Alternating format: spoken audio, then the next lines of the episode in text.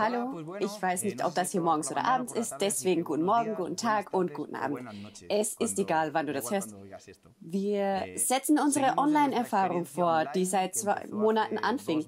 Es ist schön, aber gleichzeitig ist es etwas stressig. Ich habe zwei Bildschirme und George dahinter und ich stelle mir vor, dass ihr da sitzt, aber es ist etwas kompliziert. Einen schönen Gruß an alle von Cecily London und an alle, die ein Teil von Carity Wood online seid. Wir vermissen es sehr, nach Carity Wood zu fahren. Wir vermissen alles, sogar das Lagerfeuer, aber bald können wir ja wieder vereint sein.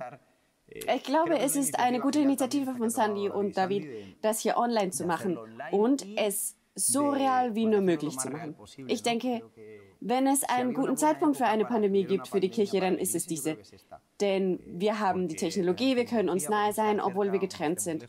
Ich glaube, all das hier wäre realer, wenn Grace Willie einen Fußtritt verpassen würde und aus dem Mund bluten würde, wie das letzte Mal in Carity Wood. Und sie würde uns Fotos schicken, während wir live sind. Also Grace, wenn du das hier siehst, dann möchten wir live sehen, wie du Willie K.O. kriegst, wie das letzte Mal in Carity Wood. Jetzt, wo die Dummheiten des Tages gesagt wurden, möchte ich dir ein paar Geschichten erzählen über das Thema, was David mich gebeten hat zu sprechen. Ich werde versuchen, es kurz zu halten und verständlich zu machen.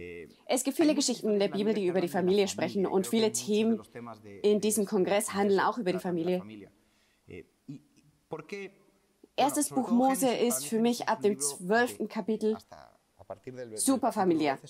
Wir sehen von mir aus gesehen total unstrukturierte Familien. Vielleicht tendieren wir dazu zu glauben, dass das nur perfekte Familien sind, aber ich sehe das Unglaubliche, was Gott mit den Familien gemacht hat, die ein Desaster waren. Wenn ich über Familien spreche, dann zum Beispiel über Jakob. Er hatte keine gute Beziehung mit seinem Bruder, auch nicht mit seinem Vater. Sein ganzes Leben wollte er die Liebe seines Vaters für sich gewinnen und hat es nicht geschafft. Und als er dann Vater wurde, tat er genau das Gleiche. Er machte Josef und Benjamin mehr als den Rest seiner Söhne. Wir was verursachte, dass Josef von seinen Brüdern attackiert wurde aus Eifersucht. Und sehen unstrukturierte Familien, Familien, die ja eines gemeinsam haben, und zwar, dass Gott in diese Familien eingegriffen hat und deren Kurs gewechselt hat. Und wenn wir uns den Stammbaum von Jesus ansehen, gibt es dort viele Familien, die keine Hoffnung hatten und haben sie dann in Gott gefunden. So konnten sie den Kurs wechseln. Eine von diesen Familien ist die Familie von König David. Alle kennen die Geschichte so ein bisschen, aber ich mache eine kurze Zusammenfassung. Ich will nicht viel Zeit in Anspruch nehmen. David war der letzte von acht Brüdern, wenn ich nicht falsch liege. Der Vater schätzte mehr die anderen Brüder als ihn. Manche sagen, weil David ein außereheliches Kind war, aber ich will mich nicht hier festsetzen.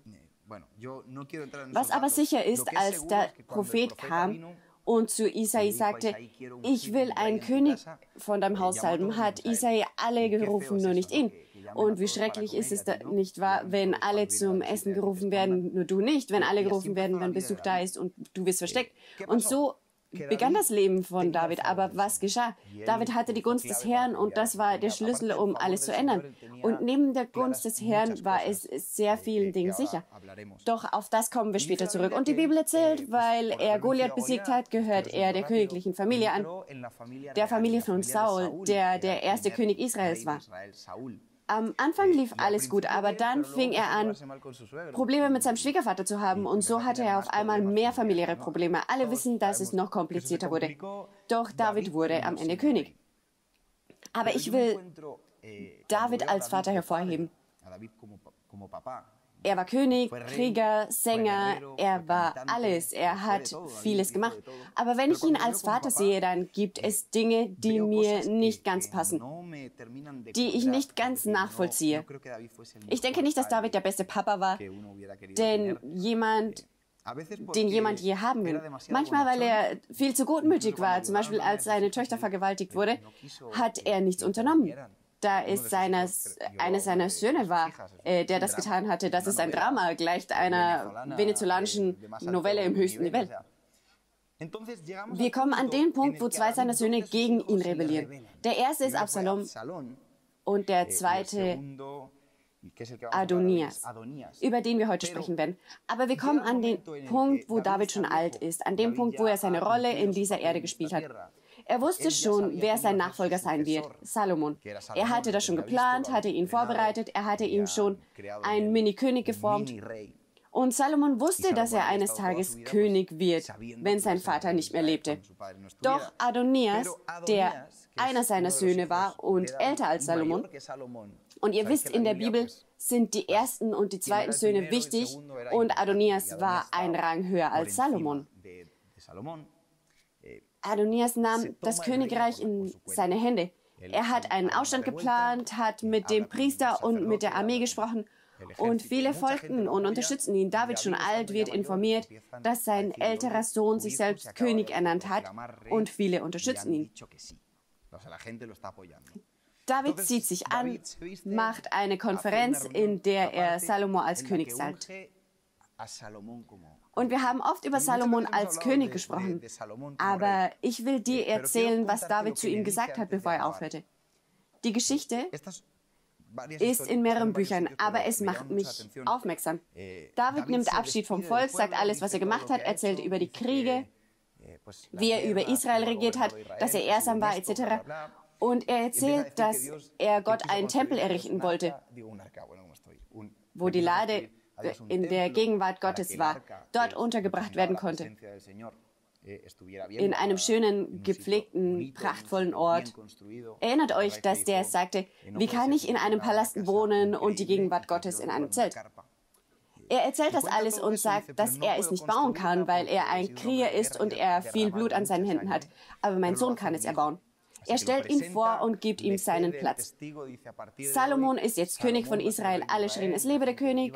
Und er sagt zu Salomon diese Worte in 1. Chronik 28, 9 bis 10. Bitte schön, George. Er sagt die ganze Zeit, dass wir ihm die Verse nicht geben. Du Salomon, mein Sohn, lerne deinen Gott genau kennen, den Gott deiner Vorfahren, also den Gott seiner Familie. Verehre und diene ihm von ganzem Herzen und mit einem willigen Verstand. Wie komisch ist es, dass hier steht, dass man einen willigen Verstand braucht, um Gott dienen zu können. Man muss gewillt sein, Gottes Wort zu hören, gewillt sein, um flexibel zu sein, um sich zu verändern. Das ist das, was uns in diesen Monaten passiert ist. Die Kirche hat sich verändert. Wir mussten alles, was wir aufgebaut haben, zurücklassen und uns auf was Neues einlassen. Und das ist, was David sagt. Halte deinen Verstand bereit. Denn der Herr sieht jedes Herz und erkennt jeden Plan und jeden Gedanken. Wenn du ihn suchst, wirst du ihn finden. Wie schön. Er sagt, wenn du ihn suchst, wirst du ihn finden. Das heißt, dass jedes Mal, wenn ich Gott nicht gefunden habe, ist es nicht, weil Gott nicht da war, sondern weil ich ihn nicht von ganzem Herzen gesucht habe. Und er warnt ihn, er bedroht ihn nicht. Er sagt, aber wenn du dich von ihm entfernst, wird er dich für immer verstoßen. Vers 10, damit du das ernst nimmst. Also er sagt sowas wie, nimm das ernst. Der Herr hat dich auserwählt, um einen Tempel aufzubauen wie sein Heiligtum. Sei stark und mach deine Arbeit. Und wir wurden aufgerufen, einen Tempel in unserem Leben zu errichten, genauso wie Salomon hier aufgerufen wurde. Aber wir wurden auch dazu aufgerufen, Tempel in unserem Zuhause aufzubauen. In diesen Monaten haben wir sehr darauf beharrt, dass ihr Familienertäre pflegt, dass die Kirche zu Hause anfängt. Dass zu Hause ein Ort ist, wo wir Gott loben, dass das Wort Gottes das Zentrum unseres Lebens ist. Und über all das haben wir gesprochen. Und Salomon wurde von David gewarnt. David sagt, mein Sohn, entferne dich nicht vom Herrn. Wenn du ihn suchst, wirst du ihn finden. Wenn du dein Herz und deinen Verstand bereithältst, wird Gott zu dir sprechen und für dich da sein. Aber wenn du dich von ihm entfernst, wird es dir schlecht gehen. Bis hierhin die öffentliche Rede. Aber ich möchte, dass du mit mir zusammen zu 1. Könige 2 gehst. Hier machen wir den Wechsel. 1. Könige 2. Das hier ist live. Hier werden einige Instruktionen berichtet, die meiner Meinung nach privat waren. Vers 1. David, als er kurz vorm Sterben war, also David hat gemerkt, dass seine Zeit gekommen ist, David hat Salomon folgenden Auftrag gegeben. Ich werde dahin gehen, wo irgendjemand allemal sein werden. Habe Mut und sei ein Mann. Das ist das Gleiche, was Gott zu Josef gesagt hat. Streng dich an und sei mutig. Er spricht über Mut und Aufwand. Erfülle die Anforderungen von dem Herrn, dein Gott, und folge all seine Wege.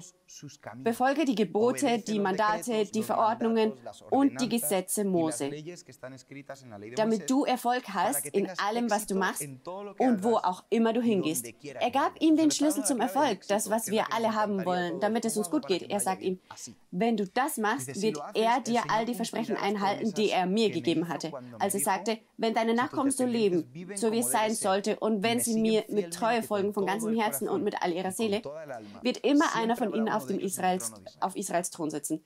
Und hier gibt er ihm die himmlischen Anweisungen. Aber er setzt sich zu ihm. Er nähert sich zu ihm. Ich kann mir das bildlich vorstellen. Ich kann mich gut an die Gespräche mit meiner Oma erinnern, bevor sie starb. Und wenn sie dir etwas erzählen wollte über jemanden, weil alle Omas etwas über jemanden sagen, oder wenn sie dir was sagen wollte, was genau das Gegenteil war, was meine Mutter sagte, rief sie mich immer, Gige, komm her, und machte immer so mit ihrer Hand. Und sie näherte sich und sagte die Sachen. Sie gab Anweisungen. Geh und kauf dies. Geh und sag zu jenem. Ich sehe David alt schon Opa, der zu Salomon sagte, gehorche dem Herrn, aber komm ein bisschen näher. Vers 5 sagt, auch weißt du sehr wohl, was mir getan hat Joab, der Sohn der Zeruja, was er tat den zwei Feldhauplübten Israels, Abner, dem Sohn Neas, und Amasa, dem Sohn Jethers, wie er sie ermordet hat. Und er hat es als Frieden belastet mit Blut, das im Krieg vergossen wurde. Und solches Blut an Gürtel an seinen Lenden und seinen Schuhen seiner Füße gebracht. Vers 6, er näherte sich nicht mehr. Tu nach dieser Weise, dass seine grauen Haare nicht den Frieden ins Totenreich bringen. Ich weiß nicht, ob du das gleich äh, siehst wie ich, aber ich sehe, dass David hier einen Auftragskiller engagiert, seinen Sohn als Auftragskiller. Hey, erinnerst du dich an Joab? Ja. Erinnerst du dich, dass er zwei meiner Leute umgebracht hat? Mach, was du willst. Aber er soll nicht alt werden und nicht in Ruhe sterben. Und dann sagt er, aber den Söhnen Barsilas des Gileaditas sollst du Barmherzigkeit erweisen, dass sie an deinem Tisch essen. Denn so sind auch sie mir entgegengekommen, als ich vor deinem Bruder Absalom floh. Der erste Sohn, der gegen David rebelliert hat, war Absalom. Und David ist vor ihm geflogen. Aber diese Familie, speziell Barzillais, hat nie den König verlassen hat immer auf ihn acht gegeben. Er hat ihn begleitet, bis er wieder auf seinem Thron saß. David sagt, hab Erbarmen mit ihnen, setze sie an den Tisch. Gib ihnen die Würde, mit dem König zu essen. Komm noch näher. Vers 8.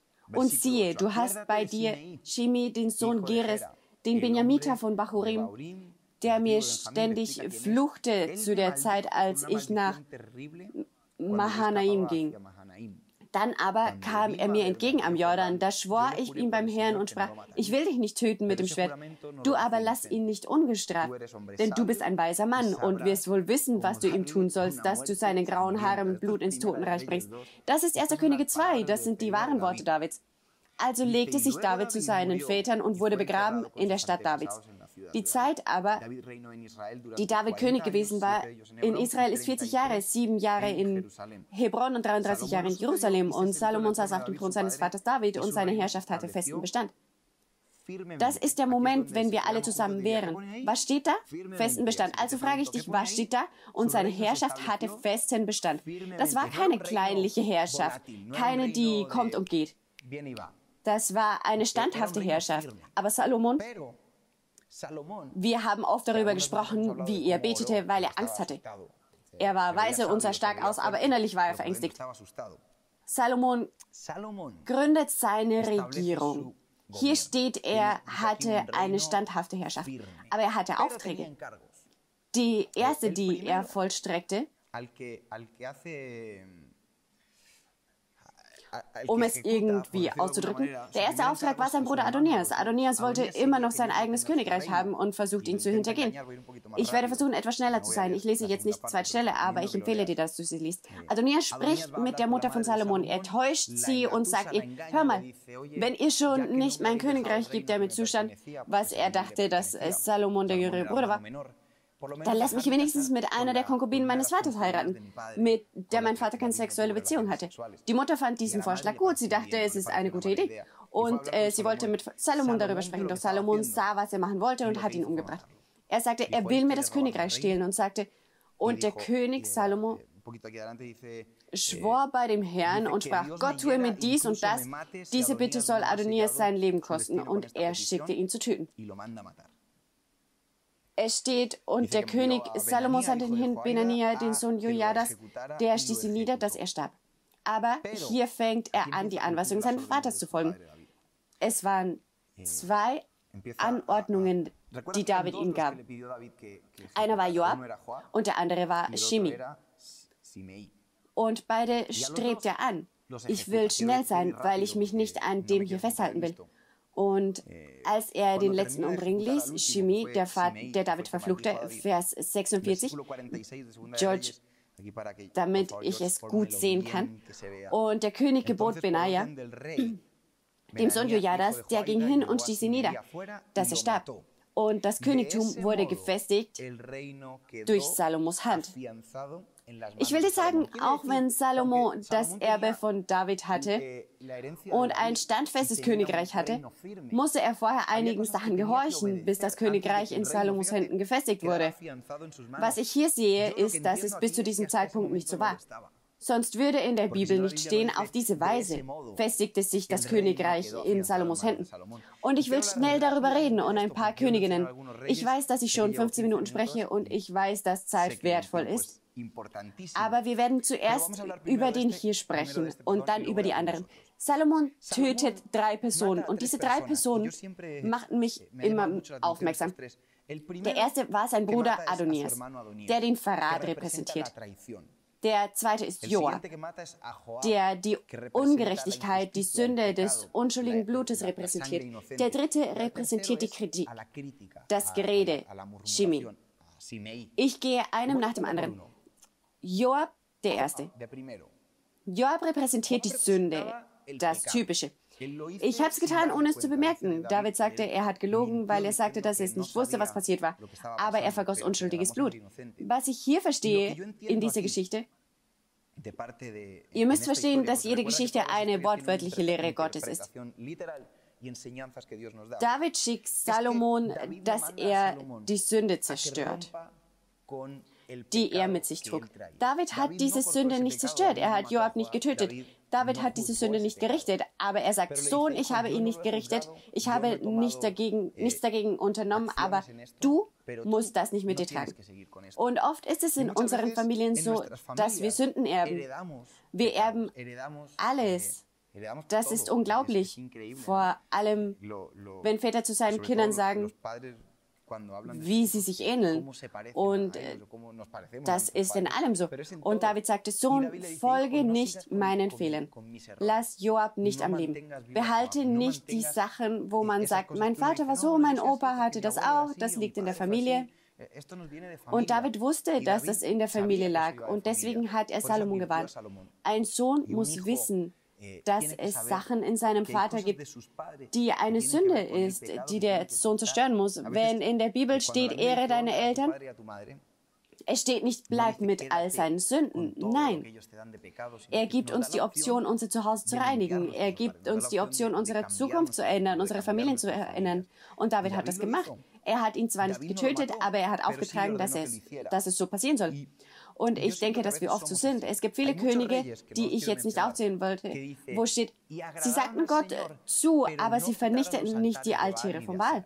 Und das brachte ihnen später schlechte Konsequenzen. Sie endeten damit, Gott zu verlassen und ihre Herzen fingen an, andere Götzen zu folgen. Und wenn wir Altäre in unseren Herzen lassen, die Sünde, die Sünde unserer Familien, die Sünden unserer Vorfahren, in der Zukunft wird das Konsequenzen für uns haben. David sagte, zerstöre das, mach nur ein Altar für einen Gott. Du bist dazu berufen, einen Tempel für den wahren Gott zu bauen. Und Joab darf da nicht auftauchen. Das war das erste, die Sünde der Ungerechtigkeit. Der zweite war äh, der, der verflucht hat, Shimi. Als David von seinem Sohn Absalom floh, kam und verfluchte David. Er sagte zu ihm schreckliche Dinge. Und Davids Soldaten sagten zu ihm, mein König, wenn du zu mir sagst, dass ich ihn kalt machen soll, dann mache ich das hier und jetzt. Doch David sagte, denke nicht mal daran. Wenn er mich verflucht, dann ist es, weil Gott es zugelassen hat. Und er verfluchte ihn, weil es dachte, dass David ungerecht mit Saul war. Aber das war eine Lüge, denn David hat Saul immer respektiert. Später spreche ich darüber, nicht jetzt. Aber Shimi hat David verflucht. David hat ihm die Kritik nicht zugewiesen, aber er sagte zu seinem Sohn Salomon, Sohn, zerstöre die Kritik, zerstöre den Fluch. Was ist ein Fluch? Was Falsches über dich sagen, zerstöre das. Du musst dich darum kümmern. Das ist was, das wir als Kinder lernen und auch als Schüler. Man muss lernen, den Mund zu halten. Eine der meist anerkanntesten Geschichten ist, wenn Noé sich betrinkt. Er hatte ein Glas zu, zu viel vom Wein. Es war schon fermentiert. Er war betrunken und nackt in der Vorratskammer. Und einer seiner Söhne sah ihn. Und ihm machte es nichts aus, seinen Vater zu bedecken und aus äh, dem Raum zu gehen. Aber es steht in der Bibel, dass es seinen Brüder erzählt hat. Und als ich das mit meinen Schülern studiert hatte, fragte ich sie, was glaubt ihr, was der Sohn von Noah falsch gemacht hat? Alle antworten, weil er sich über seinen Vater lustig gemacht hat. Aber es steht nirgends in der Bibel, dass er sich lustig gemacht hat. Es steht nur, dass er sagte, was passiert war. Und das zeigt mir, dass wenn wir über unsere Eltern sprechen oder über unsere Pastoren, dann stellen wir ihren Scham bloß, so wie Noah, nur damit wir unser Ego erheben können. Denn es gibt Sachen, die nicht in unserer Hand sind, umzurichten. Und du wirst mir sagen, ja, aber mein Vater war so oder mein Pastor hat dies das verstehe ich vollkommen, aber in der Bibel steht, dass Gott nicht blind ist. Gott sieht, was geschehen ist und er wird darüber richten. Aber wenn du, nennen wir es so, einen schlechten Vater hast oder einen schlechten Chef oder Pastor, dann wirst du getestet. Dann wirst du in Probe gestellt, um zu sehen, ob du ein guter Vater wirst, ein guter Chef oder ein guter Pastor. David wurde von Saul beleidigt, attackiert und von seinem Vater verachtet, aber er hat nie den Respekt vor ihm verloren. Es ist mehr, das einzige Mal, dass er etwas gegen Saul machte, war ein Stück seines Mantels abzuschneiden. Er fühlte sich schlecht deswegen. Denn wie konnte er doch nur ein Stück des Mantels abschneiden vom Gesalbten Gottes? Und der Gesalbte Gottes war dreist und unverschämt. Dieser Saul was, war außer sich. Zuerst sagte er, er liebt dich und nach fünf Minuten hasste er dich. Er war eine Katastrophe. Aber es war nicht Davids Aufgabe zu richten. Es ist mehr, er ehrte äh, Saul bis zum letzten Tag. Sogar nach seinem Tod brachte er die um, die schlecht über Saul sprachen und sich über ihn lustig machen, nur um gut vor David zu stehen. Also das Erste, was Gott will, was du aus deinem Haus wirfst als Kind, Schüler, Angestellter, ist die Sünde, ist, dass du das Erbe der Verdammnis zerstörst. Das Zweite ist, dass du den Fluch der Kritik und der Verspottung zerstörst. Sei nicht wie Kam. Wenn du was siehst, was nicht gut ist, lass mich klarstellen, dass es Situationen gibt, die du konfrontieren musst. Aber die meiste Zeit, was uns gefällt, ist das Getratsche. Und das ist der Rat, der Salomon bekommen hat. Mach das einfach nicht, füll deinen Mund nicht mit diesen Sachen. Ich sage zu den Kleinen, vor allem zu den Jugendlichen, spreche nicht schlecht über deine Eltern. Vor ein paar Monaten, bevor äh, Covid-19 eintraf, hat mich eine enge Freundin angerufen, Tochter eines Freundes, ein 20-jähriges Mädchen, und sagte zu mir, ich glaube, ich brauche jemanden, mit dem ich sprechen muss, weil meine Eltern meine Pastoren sind. Und es gibt Sachen, die ich ihnen nicht erzählen kann. Sie wollte mich verstehen lassen, dass sie Probleme mit ihren Eltern zu Hause hatte. Keine Sünden und dergleichen, sondern einfach nur Freak-Tage und sie hatte keinen, mit diesen ihnen Rat geben konnten. Denn wenn ich ein Problem mit meiner Mutter habe und meine Mutter ist meine Pastorin und Probleme mit meinem Vater, aber als sie mit mir sprach, sagte ich zu ihr, empfahl ich ihr, dass sie sich jemanden sucht, einen Vertrauten, ähm, auch deinen Eltern zu vertraut sind. Aber das Einzige, was ich ähm, dir noch mitgebe, ist, dass du nie über deine Familie sprichst. Wenn du über deine inneren Kämpfe sprechen willst, wie deine Unsicherheiten, deine Selbstachtung, dann ist das okay. Erzähl es. Klar, es ist schwer, mit deinen Eltern darüber zu sprechen, das verstehe ich, aber erzähle niemals deine familiären Probleme. Weil es einen Fluch und einen Segen in dem gibt. Warum? Weil es in der Bibel steht. Ich weiß auch, ich weiß auch nicht warum. Man muss lernen, still zu sein. Mein Rat ist der gleiche, den David Salomon gegeben hat, lernen still zu sein. Und als letztes, den letzten, den er umbrachte, das war Wirklichkeit, der erste war, äh, war sein Bruder Adonias. Er wollte Salomon die Autorität und sein Königreich wegschnappen. Und das ist Rebellion und das ist eine der Dinge, gegen die wir alle kämpfen. Ich finde viele Anlässe nach vielen Jahren, dass wenn Eltern zu Hause in etwas scheitern, wollen sich die Kinder die Autorität der Eltern schnappen. Sie fangen an, den Elternteil mit Verachtung zu behandeln, nur weil sie einen Fehler in ihren Eltern gesehen haben und so soll es nicht sein. In der Bibel steht, dass Saul so lange regierte, bis Gott ihn vom Thron nahm. In der Bibel steht nicht, dass David aufhörte, König zu sein, nur weil er einen Fehler tat. Eh, und ich sehe in vielen Familien und Kirchen, wenn sie einen kleinen Fehler in deren Autorität oder Eltern finden, dann denken sie, dass sie diesen Platz der Autorität bestimmt bekommen. Und das ist nicht richtig. Das ist, was Absalom gemacht hat. Er fing an zu sagen, hör mal, ich denke, mein Vater hat zu viel Arbeit und er kann sich nicht um alle sorgen. Äh, das ist eine Schwäche, aber komm zu mir, ich spreche mit dir. Und das ist, was er machen wollte. Respektiere deine Autorität. Ich sagte vorher, dass ich über Saul und David sprechen wollte. Respektiere, wie David Saul respektierte. Er hat nie die Hand erhoben. Das habe ich schon früher schon mitgetragen. Äh, wenn David ein Stück des Mantels vom König Saul abschneidet, kommt bei, bei ihm Reue hoch, meiner Meinung nach, weil er herausfand, dass er mit seinen eigenen Kräften ein Stück von dem bekam, was Gott ihm für die Zukunft versprach. Gott wollte, dass er der König Israels wird. Das hat er ihm Jahre zuvor versprochen, aber er hat ein Stückchen seines Mantels ergattert. Aber Gott wollte ihm den ganzen Mantel geben. Und Gott will das Gleiche für dich und mich. Er will uns segnen. Er will, dass du der König deinem Haus bist, äh, die Königin. Er will, dass deine Familie gesegnet ist. Aber wenn du die Sachen schlecht machst, wenn du ein Verräter bist wie Adonias, kannst du vielleicht ein Stückchen von Gottes Segen erwischen mit deiner Kraft, aber niemals den kompletten Segen.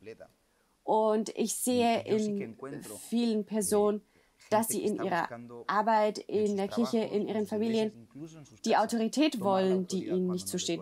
Und als Salomon diese drei Sachen entfernt hatte. Die Ungerechtigkeit, die Sünde, die Verdammung und den Verrat oder die Rebellion gegen die Autorität steht in der Bibel, dass er durch diesen Weg sein Königreich durch seine Hand standfest machte.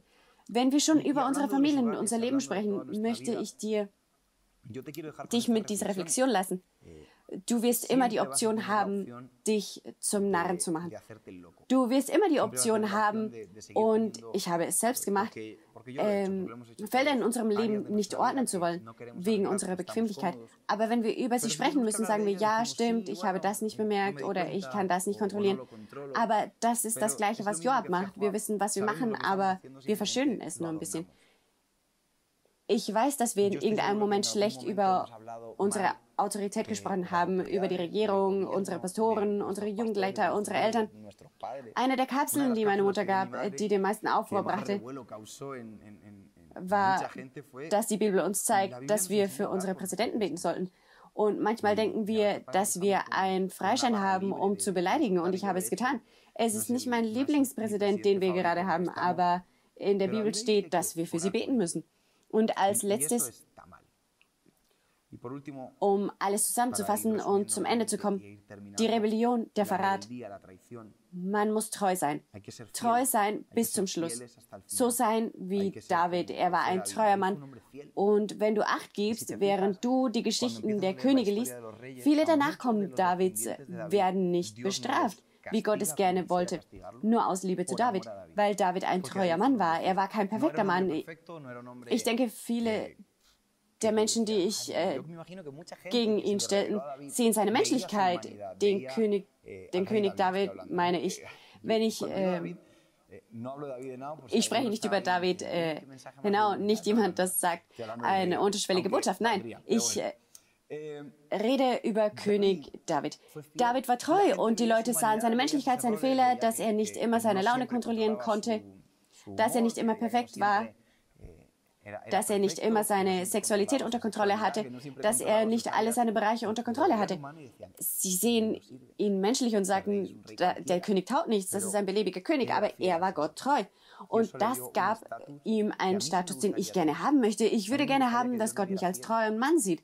Nicht, dass er mich perfekt sieht, weil ich es nicht sein kann, niemals. Er kann dich nicht perfekt sehen, weil du es nicht sein kannst. Aber er kann dir die Treue geben. Er kann in dir Respekt finden, wie bei den zwei Söhnen Noah, die nicht mal hinsehen wollten. Und das ist ein Rat an euch. Wenn du die Option hast, etwas zu sehen, was nicht gut ist, seh nicht hin. Nicht, weil es gut ist, nein. Aber wenn du die Option hast, dann seh nicht hin. Und wenn du die Option hast, sei ehrlich.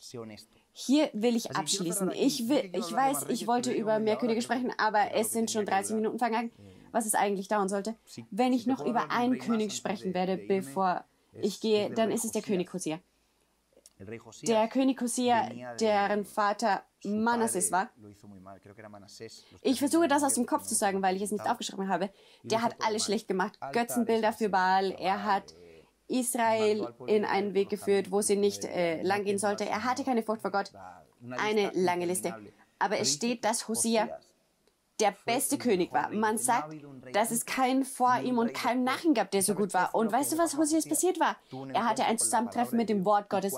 Und als er das Gesetz Gottes hörte, rief er alle und sagte, dem müssen wir gehorchen. Und in dieser Gehorsamkeit ist ein unglaublicher Segen dahinter. Hosea hat den Kurs von Israel gewechselt. Er hat den Kurs seiner Familie gewechselt. Und er hat was geschafft. Auch wenn viele sagen, Gige, du hast es leicht, weil du eine Pastorenfamilie hast, etc. Ich hatte immer ein gutes Leben, ich kann mich nicht beschweren. Es gibt Beispiele in der Bibel, wo die Personen keine Pastoren als Eltern hatten. Sie waren keine guten Könige und waren nicht ehrlich und hatten keine Furcht vor dem Herrn. Aber sie haben sich entschlossen, es zu tun. Sie haben entschlossen, diesen Schritt zu gehen. Deswegen kannst du ein Hosea in deinem Haus sein. Du kannst anfangen zu respektieren, zu ehren. Du kannst anfangen, die Augen zu verschließen und den Mund, wenn es sein muss. Die Augen, um nicht zu sehen und den Mund nicht zu reden. Du kannst anfangen zu hören. Du kannst so vieles anfangen, was Hosea ganz einfach, er hat das Wort Gottes gehört und hat es in Praxis umgesetzt. Er hat im Gesetz gelesen, dass er die Altare, die heidnischen Kulte aus seinem Herzen entfernen musste. Und er tat es. Ich weiß nicht, ob es ihm schwerfällt. Ich denke, es ist ihm schwer gefallen, aber er war mutig. Und das ist, was ich mit dir lassen möchte. Ich möchte dir das versprechen lassen, dass wir haben sollen. Das Versprechen, dass wir, dem dass wir Gott einen Tempel bauen müssen in unserem Heim, in unserem Leben, in Sesei, in verschiedenen Orten. Wir haben den Auftrag von Gott, wie David es auch Salomon gab, dass wir mit unserem Leben ein Haus für Gott erreichen. Du kannst es super machen, mittelmäßig oder gar schlecht, aber wenn du einmal weißt, wie man es richtig macht, ist mein Rat an dich, dass du es super machst. Etwas, das ich nicht mag, ist, wenn ich etwas gut machen kann und es dann doch schlecht mache. Wenn ich was nicht machen kann, dann stresse ich mich, dann kommen die Gefühle der Machtlosigkeit hoch. Aber ich weiß, dass ich es nicht machen kann. Aber wenn ich etwas äh, richtig machen kann und ich es äh, schlecht mache, dann bin ich frustriert. Und diese positive Frustration als Kinder, als Schüler sollten wir es immer haben. Und aus dieser Geschichte von Salomo lernen in 1. Könige 2. Ich empfehle es dir, dass du es ganz liest. Ich empfehle dir, die ganze Bibel zu lesen, aber speziell diese Geschichte. Und zu sehen, wie Gott seine Gehorsamkeit ehrte. Weißt du, was Salomon tat? Er war gehorsam. Er hörte auf seinen Vater. David sagte, mach dies, dies und dies. Und Salomon machte dies, dies und das. Ich würde gerne mit dir beten, wenn du bei dir zu Hause die Augen schließen möchtest und beten. Herr Jesus, danke für deine Worte. Danke Gott, denn du sprichst zu uns in jedem deiner geschriebenen Worte. Dein Wort ist Leben und ist zuverlässig. Und dein ganzes Wort enthält das Nötige für uns, Herr. Wir wollen gehorsam sein wie Salomo. Salomo wird als der weiseste Mann dargestellt. Aber das Erste, was er tat, um weise zu sein, war zu gehorchen. Er hat verstanden, dass es Erben gibt, die er nicht bewahren sollte, und er hat sie beseitigt. Er hat verstanden, dass er seinen Mund verschließen musste. Er sprach nicht über das, was dein Wort nicht zulässt, dass wir unsere Autoritäten respektieren müssen um selbst eines Tages Autorität in unseren Häusern sein zu können, um selbst Autorität in unserer Arbeit sein zu können oder selbst in der Kirche Gottes. Wir werden oft auf die Probe gestellt in unserer Ehrlichkeit und wir wollen wie dieser Salomo sein, der gehorsam war. Und als letztes Herr, lass uns dir treu sein, treu in unserer Familie, treu in deinem Wort, treu in unserer Kirche. Es handelt nicht darum, perfekte Orte zu finden. Es geht darum, ein treues Herz zu haben und zusammen eine Heimat für den Herrn bauen. Danke für diesen Moment. Danke für das Internet, das uns an so viele Orte bringt. Danke für deine Worte, für die Initiativen und dass wir in dieser Zeit lernen, was du für uns hast. Als Familien, als Individuen, in der Kirche in der Zukunft. Wir ehren dich, geben dir alles, allen Ruhm im Namen Jesu. Amen. Hier sind wir am Ende. Ich glaube, jetzt spricht noch jemand zu euch. Ich vermisse, was würden wir uns jetzt geben? Kuchen, oder? Weil mein Vater in diesem Monat Geburtstag hat, würden wir jetzt Kuchen essen. Ich werde jetzt etwas in eurem Namen essen. Danke, eine Umarmung und seid gesegnet. Und wenn Gott es zuletzt, sehen wir uns sehr bald. Ciao.